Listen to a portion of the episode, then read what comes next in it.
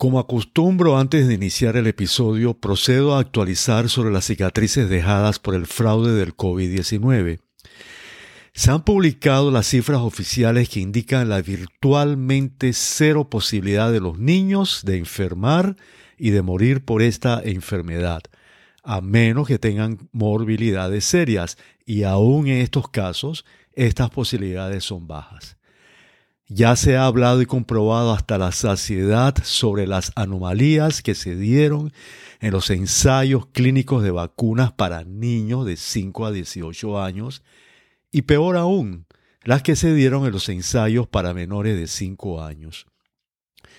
Numerosos análisis del VAERS, que recordemos que este es el sistema de registro de efectos adversos de vacunas de CDC, han mostrado una y otra vez un dramático aumento de efectos adversos graves y muertes en niños. Sobre todo esto hemos hablado en nuestro podcast donde están todas las referencias correspondientes. La discusión sobre la seguridad de esta sustancia para su uso en niños se hace cada vez más creciente. Un estudio alemán publicado en la revista JAMA que es una de las más prestigiosas del Journal American Medical Association, la semana pasada se, publicó, mostró que de 7.800 niños menores de 5 años que recibieron inyecciones de ARN mensajero, 10 requirieron hospitalizaciones eh, posterior a la vacunación, lo cual significa que los niños pequeños son más propensos a sufrir efectos secundarios y graves. Este mismo estudio quiso también evaluar retrospectivamente la seguridad de la vacuna contra SARS de Pfizer utilizada en niños menores de 5 años, en comparación con la seguridad de las vacunas que no son SARS-CoV-2 en la misma muestra. Los resultados sobre esto no fueron contundentes, no fueron claros, lo cual agregó más controversia a la discusión por la gran cantidad de limitaciones que tienen este tipo de estudio. Lo que sí indica es que hay que investigar mucho más sobre la seguridad de esta inoculación. Los propios autores reconocen que actualmente no hay datos de seguridad disponibles para esta vacuna en niños menores de 5 años.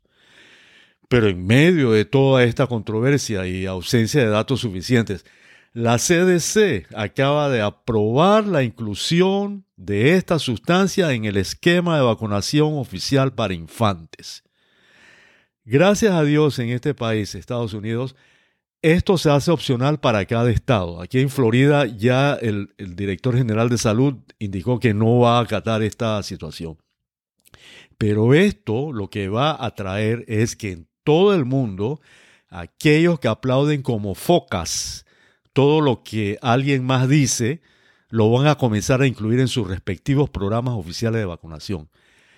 Esto para una enfermedad de bajísima morbilidad y mortalidad entre niños, donde por ejemplo en los Estados Unidos, de los relativamente poquísimos niños muertos supuestamente por la enfermedad, la propia CDC encontró que el 35% de las muertes por COVID reportadas en personas menores de 18 años no tenían una conexión con COVID que pueda probarse y que en niños menores de 12 años las muertes se limitaban casi exclusivamente a niños con comorbilidades extremadamente graves. ¿Qué tanto más bajo la CDC y la FDA de Estados Unidos van a caer? Continuemos ahora con el tema del cambio climático. Hola.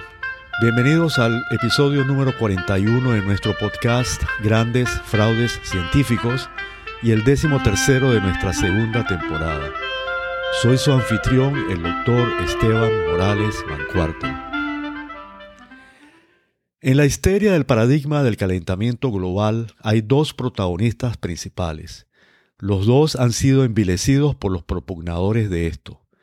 Estos protagonistas son el ser humano y el CO2, en este episodio voy a referirme al CO2, un gas del cual creo que se requiere más respeto y más aprecio. Tanto en el cuerpo humano como en el ambiente, el CO2 es un producto de la oxidación de material orgánico como parte de procesos esenciales para la vida. En el ambiente, el origen de todo el oxígeno es a partir del ciclo biológico originado por las plantas verdes mediante la fotosíntesis a partir del agua y el CO2 o dióxido de carbono. De esta manera el CO2 se encuentra relacionado con su precursor, el oxígeno, en lo que podríamos llamar un círculo vicioso, o más bien un círculo virtuoso para la vida. El CO2 se produce gracias al oxígeno y este a su vez se produce por la fotosíntesis a partir de agua y CO2 o dióxido de carbono. En este proceso de fotosíntesis se requiere el uso de una gran cantidad de energía suplida por la luz del sol. Esta energía es devuelta para ser usada por el ser humano. Ahora bien, esto se logra mediante un proceso reverso o inverso que se da merced a la combustión de materiales orgánicos en donde se usa ese oxígeno ya producido. De hecho, la mayor parte de la energía usada por el ser humano proviene de la combustión de madera y de combustibles fósiles tales como carbón, lodo, gas natural y aceite. Como vemos entonces, existe toda una relación entre el sol, el CO2, el oxígeno y los materiales orgánicos mencionados, en un proceso vital para la generación y conservación de toda vida humana y no humana. Con el CO2 ocurre como cuando alguien habla mal de una persona que nadie conoce y cuando se le comienza a conocer todos se dan cuenta que no era cierto lo que se decía de esta persona. Pasemos a ver ahora otro aspecto relacionado a esto, para convencernos definitivamente que el CO2 no es el villano. El CO2 es uno de los gases que son llamados de efecto invernadero. En este episodio me voy a limitar a presentar una definición corta de lo que es el efecto invernadero y a partir del próximo episodio voy a profundizar más en esto por ser de fundamental importancia.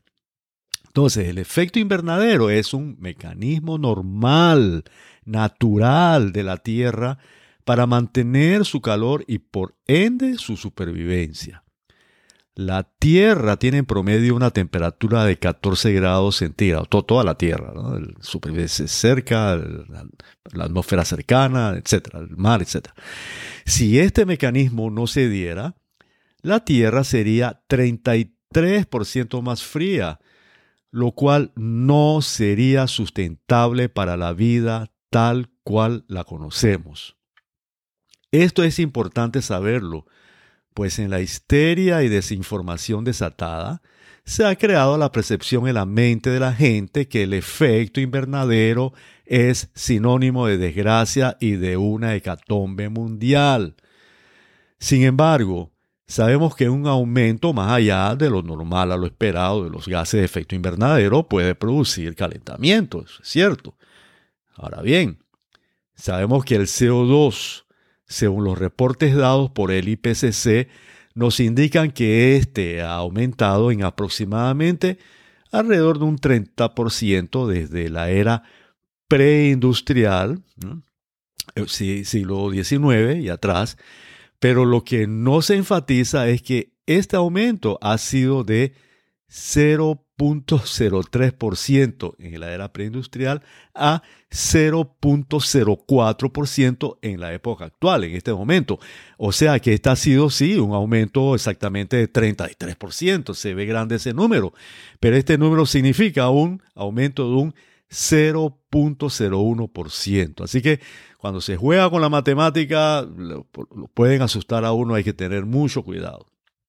Una parte de este aumento es de origen antropogénico, o sea, producido por el hombre, especialmente por la combustión de combustibles fósiles, que sabemos que es importante eh, para el ser humano para eh, eh, conseguir energía. Y la deforestación también contribuye en algo. Pero lo que no enfatiza la IPCC es que de este 0.4%, que dicho de otra manera es 400 partes por millón, que representa el CO2 en la atmósfera, el ser humano contribuye con solo 4.3% de este, según datos de la misma IPCC.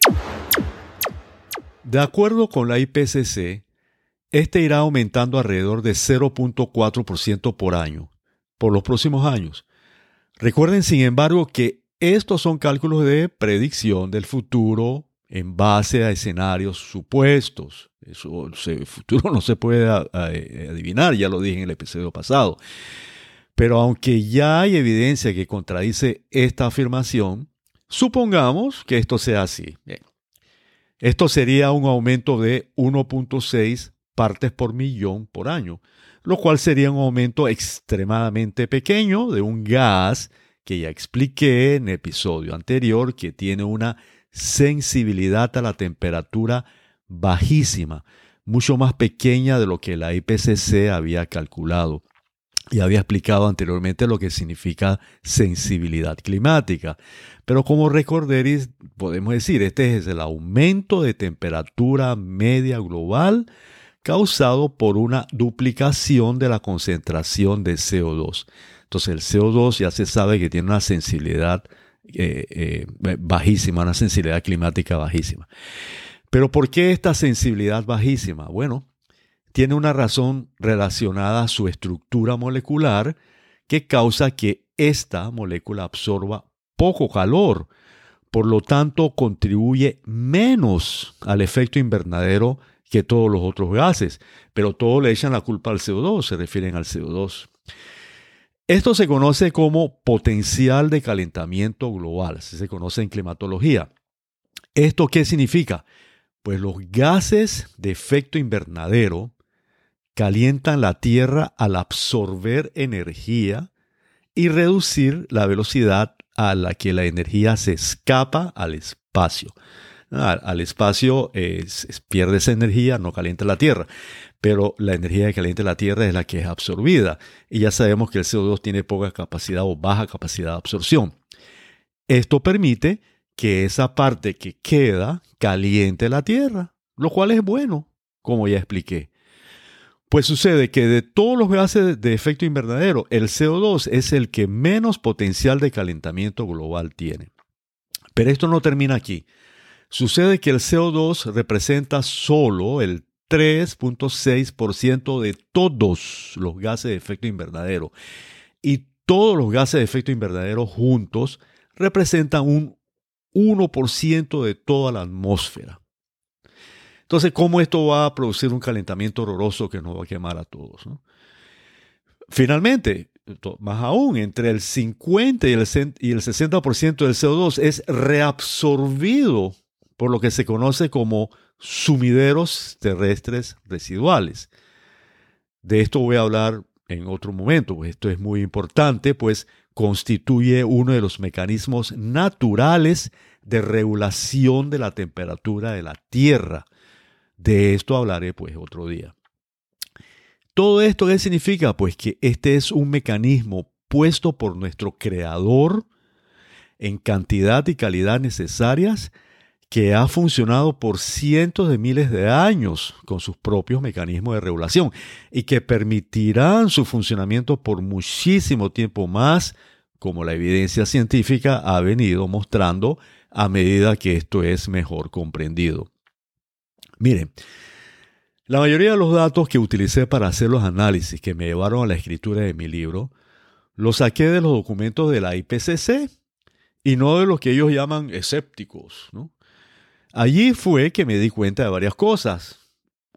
Algunas de estas son, uno, que se mencionan gran cantidad de verdades a medias en esos documentos de IPCC. Segundo, que utilizan alternativas matemáticas en la presentación de ciertos datos buscando impresionar al lector.